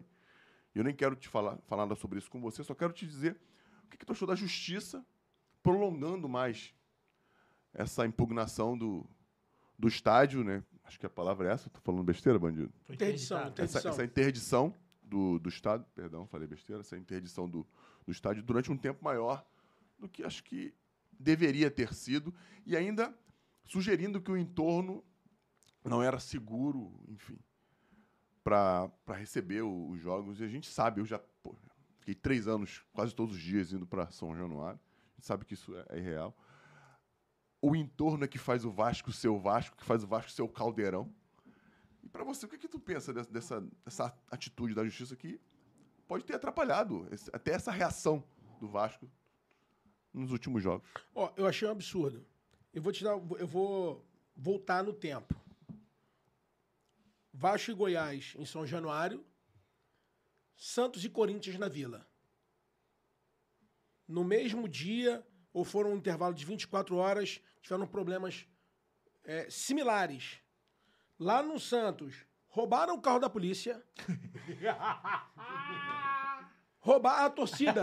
É, a torcida roubou o carro da polícia. Isso é uma dona, essas porra. Pô, você não tá sabendo disso, não? Eu não sabia disso. Não, é. Cara, a- a minha, a minha namorada foi é, delegada de polícia. E a última delegacia dela foi a quarta DP. Roubaram o ar-condicionado da delegacia, cara. A polícia chegou, a torcida do Santos estava protestando. É sério. A torcida do Santos estava protestando, protestando. Aí a polícia pegou, parou o carro. Os caras entraram no carro de polícia e foram embora no carro, de- no carro da polícia. ainda bateram na porta. Sai da frente, tá ouvindo não, porra? Soltaram, soltaram um Ligaram o- morteiro. Gira, porra, senão não tinha graça roubar o carro da o polícia. carro da polícia. Soltaram um morteiro na direção do Cássio, do Cássio Isso- goleiro do isso eu vi, Corinthians. isso eu vi. Soltaram um morteiro na direção do Cássio, tá? Soltaram um morteiro na, na direção do Cássio. Ou seja, não quero tapar o sol com a peneira, não. Lá foi muito mais grave do que em São Januário. O Santos, no dia seguinte, logo na semana eles interditaram São Januário, né? E a Vila, eles não interditaram. Na semana seguinte, o Vasco teve o seu mando, teve o seu, não pôde jogar no seu, teve o seu estádio, Interditado. não pôde jogar com a sua torcida no seu estádio, teve que jogar em um outro estádio, teve que jogar na Ilha do Governador, e o Santos, sem com portões fechados, já que fechou o portão aqui, fechou o portão aqui, por que, que eu não posso jogar no meu estádio? O Santos jogou na Vila e o Vasco teve que jogar alguns jogos fora de São Januário. Já que eu não tenho torcida, eu posso fechar o portão e aplicava a mesma pena que aplicaram o Santos. Então aí já teve uma desigualdade na pena, onde o Santos, que foi muito mais grave, conseguiu jogar na Vila e o Vasco teve que sair de São Januário. Então aí já teve a primeira desigualdade. A segunda desigualdade que foi uma covardia, uma covardia quando imputaram a falar que a barreira do Vasco é violenta.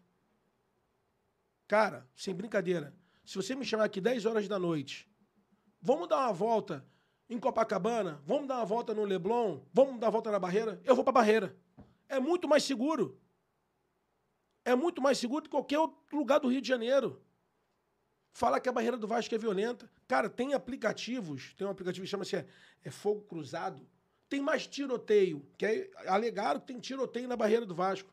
Tem mais tiroteio ao redor do Maracanã do que na barreira. Então interdito o Maracanã. Interdito o Maracanã. Por que não interditaram o Maracanã? Então, essas pessoas que tiveram esse posicionamento é que devem explicar isso aí. Eu acho um local seguro, um local agradável. Eu me sinto seguro lá. É, o Vasco é da barreira, é a barreira do Vasco. É isso. É isso. Tanto do que, é, até na- na- no último jogo que o Vasco jogou em Salvador, né? Nós conseguimos lá até. Eu, ajudei a torcida, eu coloquei um telão lá para as pessoas assistirem o jogo. Né? E foi até um. Vou contar uma história desse telão que foi um- uma coisa bem inusitada. O sinal da internet caiu, foi um problema danado. Sabotaram, é? Pô, cara, cara, você imagina. Pegaram a senha muito Wi-Fi. Não, cara, é, eu tava com a, roteando a internet no meu telefone e tava tudo funcionando bem. Pô, na hora de começar o jogo, pum, o sinal da internet caiu e eu não conseguia passar o jogo no telão, aquele mar de gente, pessoal. Uh, uh, eu falei, meu Deus do céu, era só contar. Foi ele, foi ele. Eu vim aqui, eu vim aqui para ajudar. E o pessoal falou assim, pô, esse cara não pode ser candidato a presidente Vasco. Nem um telão ele Ele consegue botar pra- funcionar. Cara, e me aparece um enviado de Deus. O cara parece, o que, que tá acontecendo aí? Falei, cara, a internet não tá funcionando. Eu falei, "Ló- o cara, lógico, cheio de gente aqui, nunca vai funcionar a internet de telefone. Pera aí. Aí o cara foi no carro, pegou um Starlinkzinho, cara, uma anteninha, botou em cima do caminhão, Elon Musk. sintonizou, sintonizou, pum, pluga aí, pum, pum. Aí abriu o sinal da internet. Cara, esse, meu irmão comprou Cara, esse negócio esse da cara- Starlink, Elo- da, Esse cara da... parece Sacanagem. Você pega direto do, do, do, do do satélite, satélite. esquece. Tu bota no- aonde você quiser, direto satélite. Não, e pior que eu tava ali, o pessoal, pô, isso é coisa de flamenguista, aí- né? e aí- Vocês botaram o telão aqui que não funciona.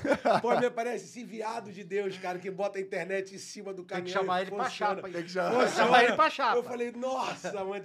Pior que tinha uns amigos meus que estavam olhando, eu falei assim, eu, tentando ajeitar ali pra internet- pro negócio voltar, né? Os caras falaram assim, cara, você tava suando. Porra, você suando frio. Não, mas. Enfim, pô, e conseguimos, cara, foi uma festa fantástica, muito bacana. A toda a mídia noticiou isso de uma forma muito positiva. Foi muito bacana, foi legal. Isso é a força do Vasco, cara. E, e, Edu, na realidade, eu- eh, isso é minha opinião. A questão é que são questões das, das leis nossas, são muito complacentes com vagabundo. Vagabundo não, com infra- infrator. Qualquer um que comete o ato. Matematicamente, o cara avalia. E aqui, infelizmente, é vantajoso você, você cometer atos criminosos. Né? O dia que tiver uma lei dura, acaba com isso. Sim, sim, Acaba. sim, sim, sim. Isso é dentro do futebol, é em qualquer setor. Acaba. Deixa eu, até quando, quando o Fernando falou, eu esqueci de falar. É, com relação à parte patrimonial do clube, né? Eu acho que Isso. realmente a gente precisa melhorar bastante. É, porque agora nós precisamos ter realmente uma, uma sede social atrativa para o Vascaíno. Até para completar o que o Fernando tinha falado, o que, que as pessoas esperam do candidato, do, do presidente, eu me esqueci de falar disso. Fica à vontade. É, eu tenho um projeto para o Calabouço, né? O Calabouço, não sei para as pessoas que não conhecem, É, fica, ali, fica ali ao próximo, fica ao la- do, lado, do lado do MAN, próximo ao, ao Santos Dumont. É um local muito bem localizado, né? Tem aquela vista ali para Enseada, pô, maravilhosa, em frente à Marina, né? E o Vasco tem uma sede ali, que é hoje é uma sede acanhada, carece de algumas reformas. E dentro do nosso projeto ali contempla uma construção de uma sede nova, tá? Que vai ter um hotel temático, vai ter uma piscina no rooftop com aquela uma borda infinita voltada para para Bahia, para Bahia de Guanabara, um hotel temático com 28 quartos, onde serão vendidos os nomes do quarto e o vascaíno ele vai comprar o nome do quarto, não é? Ele compra o nome do quarto e escolhe qual o ídolo dele que vai decorar o quarto. Por exemplo, eu quero lá ter o meu nome num quarto e quero escolher como o Edmundo, ou o Pelé, ou Pedrinho, ou Felipe, ou Carlos Germano, Zanata, enfim, o ídolo que for. Por exemplo, o meu ídolo, hoje, se eu escolhesse ele, seria o Edmundo. Eu, meu nome, eu vou lá, compro a- a- o nome, o nome do quarto vai ser Eduardo Cassiano barra Edmundo. Eu vou comprar um name rights de- desse quarto. Então a nossa ideia é vender. Você gosta de vôlei? Você vai comprar o nome da quadra de vôlei. Vai, ser, vai ter o teu nome. Então a ideia é vender cada espaço. Tem uma, uma arena de, de, de esportes, uma mini arena de esportes, que é algo que a gente tem que promover no Vasco. Que o esportes hoje é algo que está crescendo muito no mundo afora. Entendeu? Está movimentando mais dinheiro que o cinema. Exatamente. Então, a, a nossa ideia é desenvolver o esportes é muito, muito legal. É, é, E, e a ideia é criar realmente ali, no calabouço, uma sede atrativa para que o sócio possa conviver, que o sócio possa frequentar. Vai ter academia, vai ter três espaços gourmet, sauna. Enfim, é realmente uma sede que o Vascaíno merece ter, que nunca teve. Então é algo também que eu quero, é um legado que eu quero deixar, né? Que foi aquilo que nós estamos conversando, deixar um legado. Deixar um legado para daqui a 50, 100 anos, né, já tá lá junto com o Papai do Céu e chegar pro meu neto, pô, seu pai deixou um legado aqui no Vasco. É isso que eu quero fazer. E essa sede que tem na Lagoa? Ali é só do, do Remo, não é isso? É, mais ali na verdade tem é uma ali? garagem de remo lá embaixo, que até está sendo um trabalho muito bacana. Eu ajudei no início a ser feito. O Zé Comeia, né, um vascaíno, um grande vascaíno, está caminhando com essa reforma ali. E Ali é só do Remo? não, ali tem o remo, tem um remo, a garagem de remo e tem um salão nobre em, em cima, né? Que na verdade ali também você tem um espaço para cima que você pode trabalhar para viabilizar recursos para o clube. Você está no, no metro quadrado ali caríssimo no Rio de Janeiro. Sim. Enquanto você tem ao seu lado prédios de 12 andares, o Vasco está ocupando só dois andares ali. Quer dizer, você tem um espaço para cima que você pode trazer recursos para o clube. Pode construir ali um restaurante, um centro comercial, um hotel. algo ali a gente pode trazer recurso para o clube ali, né? Construir um prédio residencial, enfim, não sei. A gente pode estudar ali para trazer bons recursos para o clube. E para você que está vendo o Vasco bem de perto, você está lá dentro do clube em São Januário, está sempre. Eu sei que o, a galera treina no, no CT, mas regularmente vai em São Januário até para poder estar tá habituado com o campo, com as dimensões. O que, que tu pode passar para o Vascaíno? Que, que, quais são as suas aspirações, o que você sente? A gente já falou dos caras que vieram para agregar, que o Vasco é outro, mas o que, que você sente né, do, no Vasco quando você vê um treinamento, quando você vê os jogadores? Qual a confiança que você tem em que o Vasco está se erguendo e pode, de verdade, voltar a ser grande a partir já desse ano, a partir já desse, dessa, desse momento em que o Vasco teve mal, mas está tendo força para se reerguer, porque o cara, o time grande, né, o, o, gigante, ele, ele se torna grande quando ele reage de uma adversidade. O Vasco está reagindo.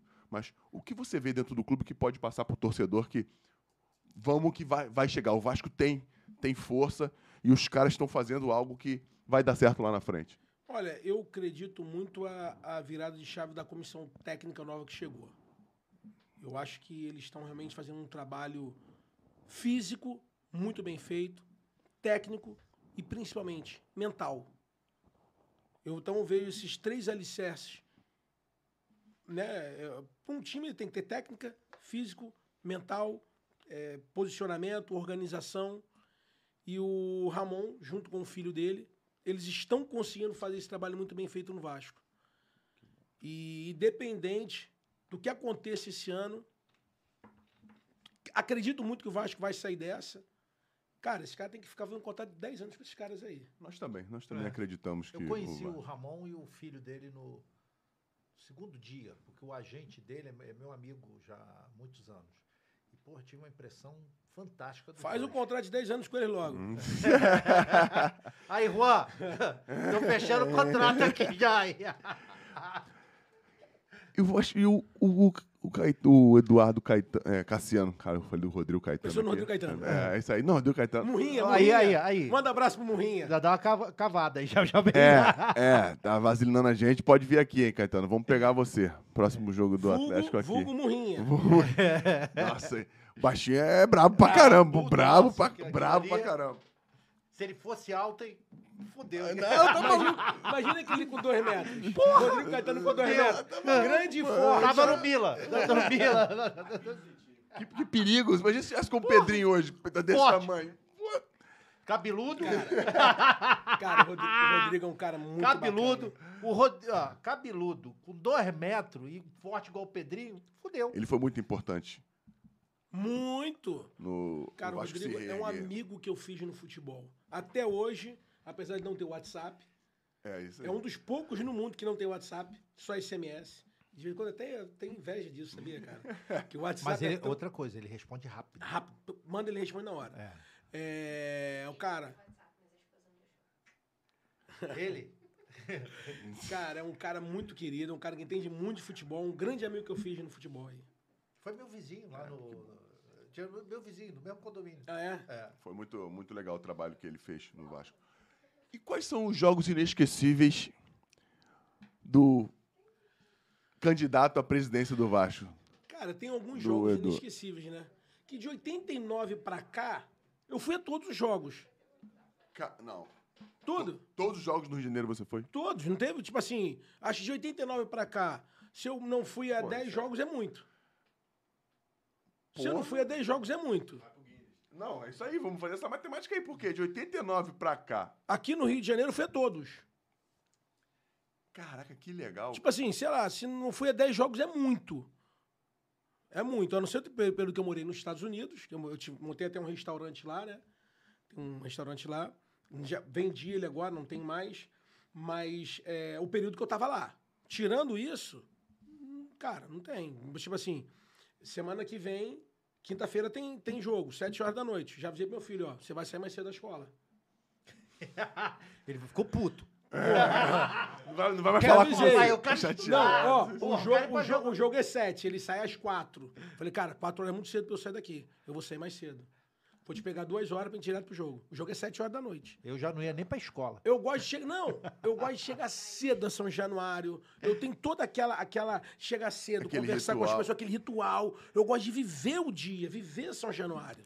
Cara, isso é, isso é legal, porque eu tenho alguns amigos vascaínos que são assim. Eles vão, vão almoçar ou jantar É. no restaurante. Eu sou pego com Eles um cara. ficam passeando em São Januário. Eu tenho alguns amigos Não, assim, tem cara. um cara que é, esse é diferente, é o Pedro Ivo. Pedro Ivo, acho que eu conheço Pedro Ivo, não Pedro, é não, estranho. não, você deve estar confundindo com o Pedro Ivo da, IS, da ESPN. Pedro. Ivo é um amigo meu, vascaíno, grande amigo que eu fiz no Vasco. Cara, ele é louco. Igual ele não existe igual. Não tem igual, não existe. Cara, no Engenhão, o jogo era quatro. O jogo foi seis horas. Sabe que horas que ele tava no Engenhão? Nove e meia da manhã. Fazer fiscalização. pra- Não, eu falei, cara, você vai organizar a fila? É. Não, ele faz isso em São Januário também. O jogo é quatro da tarde, ele chega lá 10 da manhã. Caraca. 10 da eu falei, que isso, cara? Você não tem que fazer em casa, não? é, ele é assim, desse nível. Igual ele, tem vários outros assim. Então tem todo aquele ritual pro cara ir pro jogo. Ele chega cedo, ele faz o churrasco na porta, ele toma, ele toma a cervejinha dele, ele curte o sambarreiro, ele curte o, o samba da, da colina, curte aquilo ali. Tem todo um, um- um enredo São Januário. Não é só o jogo. E se ganhar, tem um pós-jogo. Tem um pós-jogo. O cara chega amigo. 10 sai de lá 10 da manhã do outro Cara, dia. já te- teve um dia que o Vasco jogou lá contra o Fluminense, naquele gol do Bruno César. ah, De falta, né? Que o Vasco jogou de 2x1, de virada. O Pedro ainda jogou no Fluminense. O jogo era 11 horas da manhã. Eu cheguei lá, 6 e meia da manhã. O Foi- jogo era às 11. Foi direto, foi direto. Sabe até que horas que eu fiquei lá? Calcula. Sei lá. O sei jogo lá. foi 11 da manhã. Meia-noite. Saí de lá, era uma hora da manhã. Uma hora da manhã. A patroa feliz pra caramba em casa. Não, eu tava com meu filho. Ah, tá. Olha, o garoto do meu lado. Tava com a habeas corpus. Tava perto do meu lado. Cara, é muito legal você viver aquilo ali, a alegria do Vascaíno é diferente. É diferente. O torcedor de outro clube que mora na barreira do Vasco deve ficar incomodado Cara, em dia de falar- jogos, né, cara? Não, e o pior, o pior não, o bacana, né? Maneira de falar, o pior, o bacana é que você vê que, inclusive, ele tem gente que torce por outros clubes que passam com camisa ali e o pessoal ó, É respeita. doido, né? Não, passa, eu já vi. Cara, ninguém mexe. doido. Vivendo perigosamente. Pô, O cara passa, o cara passa ele com a bicicletinha dele, já vê que ela quer, mora ali. Com a camisa de outro time, entra, entra na favela. Né? Que eu falo favela, não é maneira nenhuma de falar, porque a própria Vaninha, que é a presidente da Associação de, de Moradores, ela fala assim: que não é comunidade, não, que é a favela. É, eles mudaram o nome de favela pra comunidade, mas não fizeram Não, nada pelo local. Ela fala assim: a É, pra, presidente. pra mim é favela também. A presidente da associação fala, porque eu gosto de deixar tudo muito bem claro, porque hoje Claro, as pessoas têm tudo claro. mimimi, né? Já, parece- claro. já quer pegar um corte pra poder, pá, poder queimar o cara, pra poder cancelar o cara. Então, eu falo favela porque a presidente da associação dos, dos moradores fala: aqui não é comunidade, que é favela. Eu também Então, concordo, acho que é favela pra poder- mesmo. Pra evitar algum, algum- cancelamento futuro. Não adianta mudar o nome e não fazer nada pelo local. É. Acho que uma coisa tem que vir é, junto da outra. Tem que mudar o nome, tem que fazer alguma coisa pelo local. E o nome favela acho que é muito mais característico da gente aqui. Eu sou criado, nascido e criado na favela, tenho muito orgulho disso para quem pensa diferente de onde nasceu. né? Ninguém merece estar onde está se não valoriza de onde veio. Exatamente. E a gente está aí, bem. Obrigado, Mayara. Hoje eu estou inspirado, porque eu, né, Anselmo?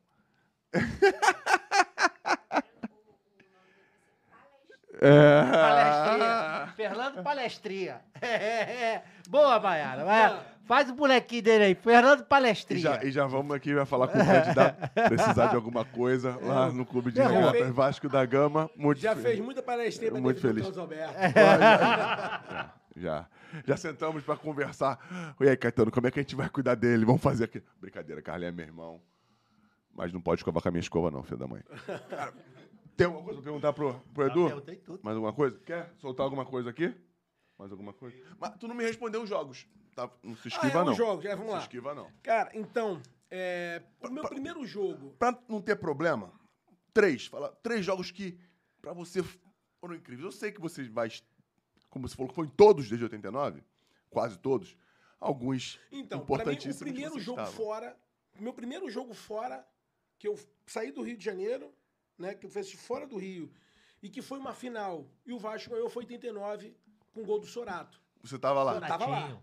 Eu tava lá. Então, pra mim, isso é, é algo marcante. Foi o meu primeiro jogo fora do Rio de Janeiro. O primeiro título que eu assisti realmente, que eu lembro, que eu lembro, né? E tu era moleque, tu foi com Tinha quem? nove anos. Foi com quem? Tu, Meu tu- padrinho. Teu padrinho, o... o, o Joaquim. esse é fera, esse padrinho tem moral. Aí, então, foi... foi Ele tá vivo ainda? Cara, tá vivo. Eu tive Miguel Pereira há uns dois meses atrás. Manda ele consegui- segurar as pontas até, eu até consegui- novembro, hein? Pelo eu menos. consegui achar a casa onde eu ia muito Miguel Pereira, conversei com o caseiro dele. Falei, pô, me dá o telefone do Joaquim, não sei o que. Ele, pô, parece um cara do nada o telefone do Joaquim, o cara não quis dar, né? Mas enfim, eu tô em busca de, de- de achar o, o Joaquim pra dar um abraço nele. Pô, aí, aqui, é- você que conhece o Joaquim de Miguel Pereira, avisa ele que o Edu tá procurando pra ele entrar em contato, bota o telefone aí, sei lá, dá um Porque jeito. ele que é o responsável pelo Edu ser candidato, pô. Cara, imagina você que colocou o Edu no caminho do Vasco. Hoje, sei lá, 35, 37 anos depois. 42 anos 42 depois. É, porque foi quando tava na barriga ainda, né? Esse cara, presidente do Vasco. A culpa é dele. Aí, depois do mandato, a gente vai ver se você fez bem ou se é uma brincadeira. Olha, olha o que você fez pelo seu clube e pelo seu afiliado, não é isso? É. Cara, legal. Vê aí, vamos achar o, o Joaquim, Não, pô. agora eu o Joaquim que- deve estar eu quantos sei- anos eu sei que hoje? ele tá morando no recreio. Tá no recreio? Morando no recreio. Eu sou do recreio. Galera do recreio, mutirão pra achar o Joaquim. Cara, Deve tá quantos anos, deve Joaquim? estar com uns 90 anos, mais ou menos. Puta merda! Aí só em casa. Se o Joaquim tiver com 90 na rua, aí ele vai ser o maior Não, fenômeno aí ainda. eu conversei, É, eu conversei com o caseiro dele lá de Miguel Pereira, falou que ele tá bem, tá lúcido, andando, vital, tá bem pra caramba. Imagina, cara. Ah, o cara Você- não quis me dar o telefone dele, achou desconfiado. Pô, vou dar o telefone. Não, não é todo mundo que hoje em dia tem 90 anos. Hoje tem muito mais pessoas do que antigamente, mas é, não é, não é A expectativa de vida é maior. bastante. Ah, aí, pra, pra concluir. Fala aí do então, jogo. esse jogo, lá pra mim, foi bem. Final do Brasileiro de 89, foi bem, gol do foi Sorato. bem emblemático. Beijo pro Sorato que veio aqui já também. né? Foi, foi emblemático esse jogo. É, Em 97, o título brasileiro foi emblemático para mim também, a final contra o Palmeiras. É, Depois eu tive o jogo contra o River Plate no, no Monu- Monumental de Nunes, que eu tava lá também. Você foi lá ver? Foi, foi um jogo emblemático para mim também.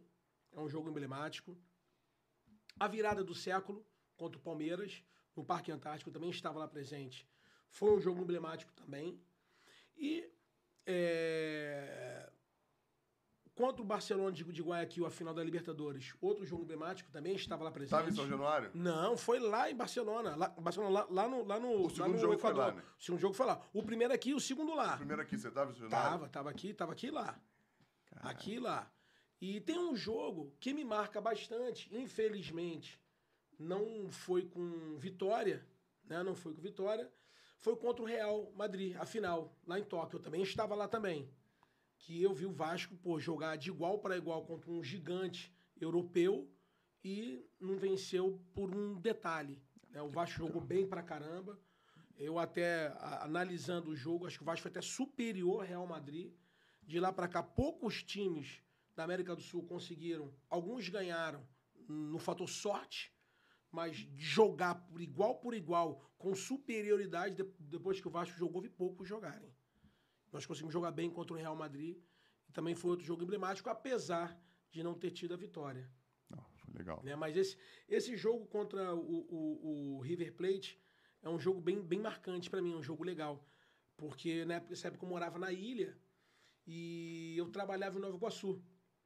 E meus, meus amigos estavam viajando, eles iam para Argentina e eu não tinha programação nenhuma. Só a galera, pô, não, tô indo lá, vou passar no aeroporto para dar o último abraço, desejar boa sorte.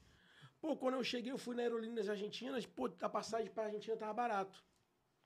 Tu saiu de casa pra dar tchau pros caras e meter o pé. Meti o pé pra Argentina. Viajei e fui embora. Fui embora, fui embora Chegou na Argentina, tu tu mandou um recado pra mulher. Ah, cheguei, tô Não, aqui. não, n- n- nessa semana não, não, não, não era casado, não.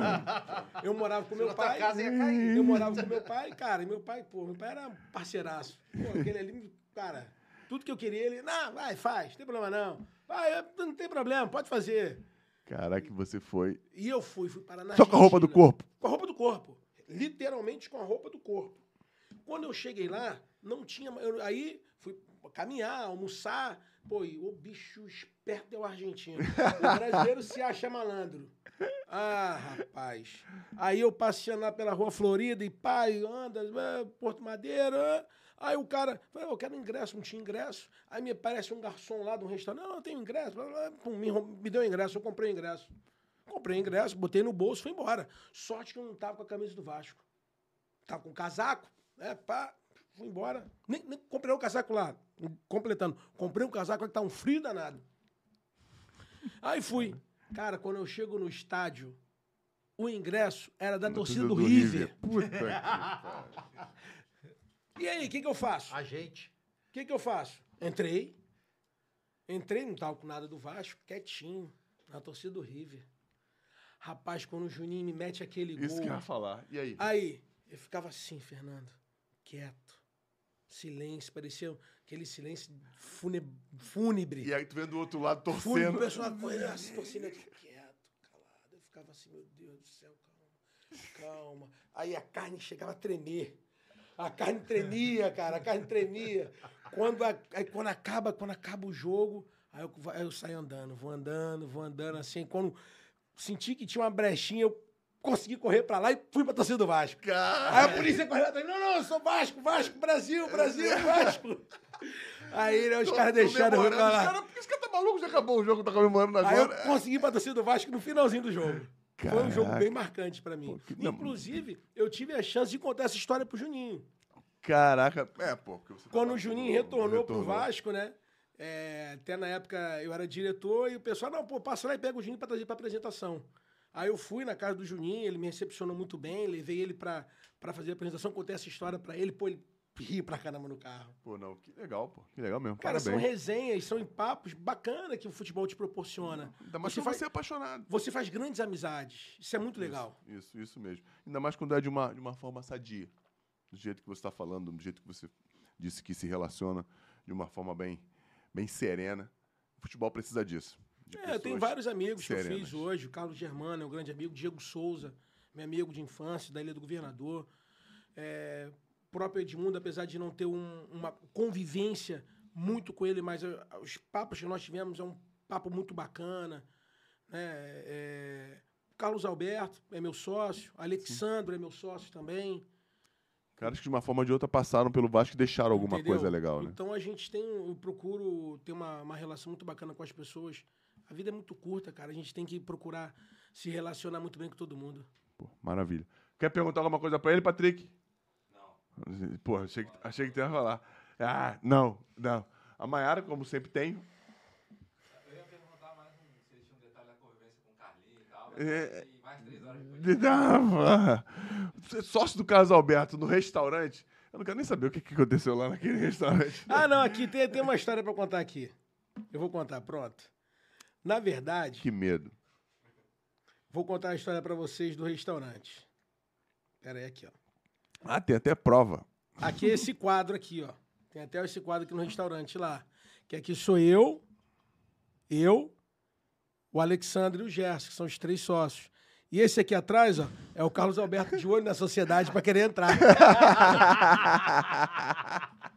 Entendeu? Porque começou, na verdade, a sociedade seria só nós três. Eu, o Alexandre e o, E o e o- Gerson. e o Gerson. E o Carlos Alberto aqui atrás, assim, ó. O que, que esses caras estão conversando ali, ó? aí ele entrou e foi assim, ó, eu quero entrar nesse negócio aí também. Eu quero entrar nesse também, aquele aqui atrás de olho, ó. Ai, Olha aqui, ó. caraca, que maneiro. Aí, Carlinhos, foi assim mesmo, maluco? Olha lá, ó. Dá pra ver, Patrick? Deixa eu botar aqui. Calma aí, calma. Aí tá bom, aí tá bom. Show. Tá lá, aqui, ó. Eu, Alexandre e o Gerson. Carlos Alberto aqui atrás, ó. Ó, querendo escutar nosso papo. Que maneiro, que maneiro. Pô, É isso. que bom, que bom. Nada mais pra perguntar. E vamos fazer a tua. Deixa, deixa uma mensagem pra torcida do Vasco aí. Faz a, a tua campanha aí, maluco. Vamos, vamos, já? vamos. Faz aí. Faz, não, deixa uma mensagem pra galera aí, pô. Fala o que você então, quiser, não, se queria você acha que deve. agradecer o convite, pedir para você, Vascaíno, entra no nosso site para olhar a nossa, nossa plataforma, que é www.educaciano.com.br.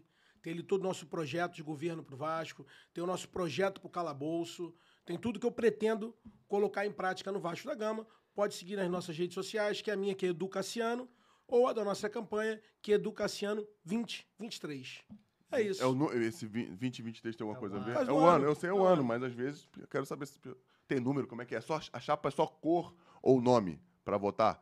Eu não sei como é que não, na verdade, a Como nossa é que chapa seria. Nós teríamos um nome que se apropriar falou. do nosso nome. A gente está. A gente tá. Buscando. Estamos buscando um nome Buscando novo aí para poder fazer o registro. Galera, você que torcedor do Vasco pode votar, vai lá no site do Edu, vai lá entender o que ele tem para oferecer para o Vasco. E se você achar que deve, vai lá porque o cara é um ser humano muito legal, conheço o Edu já há alguns anos e É um empresário de sucesso, É um empre- administrar. né? é isso aí. Né? Já teve restaurante fora do país e é vascaíno, né? A gente sente, né? Eu conheço já de alguns anos, já vi no Vasco há alguns anos. A gente sabe que ele quer fazer o melhor pro Vasco. E a gente vê isso estando bem perto dele aqui. Que vença o melhor, né? E a gente torce que o melhor seja feito pro Clube de Regatas do Vasco da Gama, como o Edu também quer que o melhor seja feito Com certeza. vascaíno. E para achar a galera nas redes sociais, Você não vai fazer as três perguntas, não? ainda não terminei. Fala aí. Eu, pra me achar? É, Fácil. Você é o pai vida mansa. Vou dar uma moral pra esse cara aqui. É, Pra te contar nas redes sociais, como é que fala aí? Foi você mesmo. Ele tava dormindo. Arro... Arroba time SMG. Uma galera muito legal. Cuidou de alguns. Cuida de alguns. É porque a- a alguma- parte- eles têm uma parte é, de relações públicas e psicológica. E psicológica também. pra cuidar. É verdade, verdade. Pra encontrar a Mayara, como é que fala, Anselmo? Eu, Maiara Reis SB, com Y. De queimados O Patrick para o ri mundo. sempre, né, cara? É muito bom. Não vai perder a graça nunca, né? Ainda mais pra, pras piadas do Patrick, né, Mayara? From queimados. From the world. Faz o teu comercial, Patrick. Tá com o microfone aí. Arroba conteúdo visual, Patrick Liberado.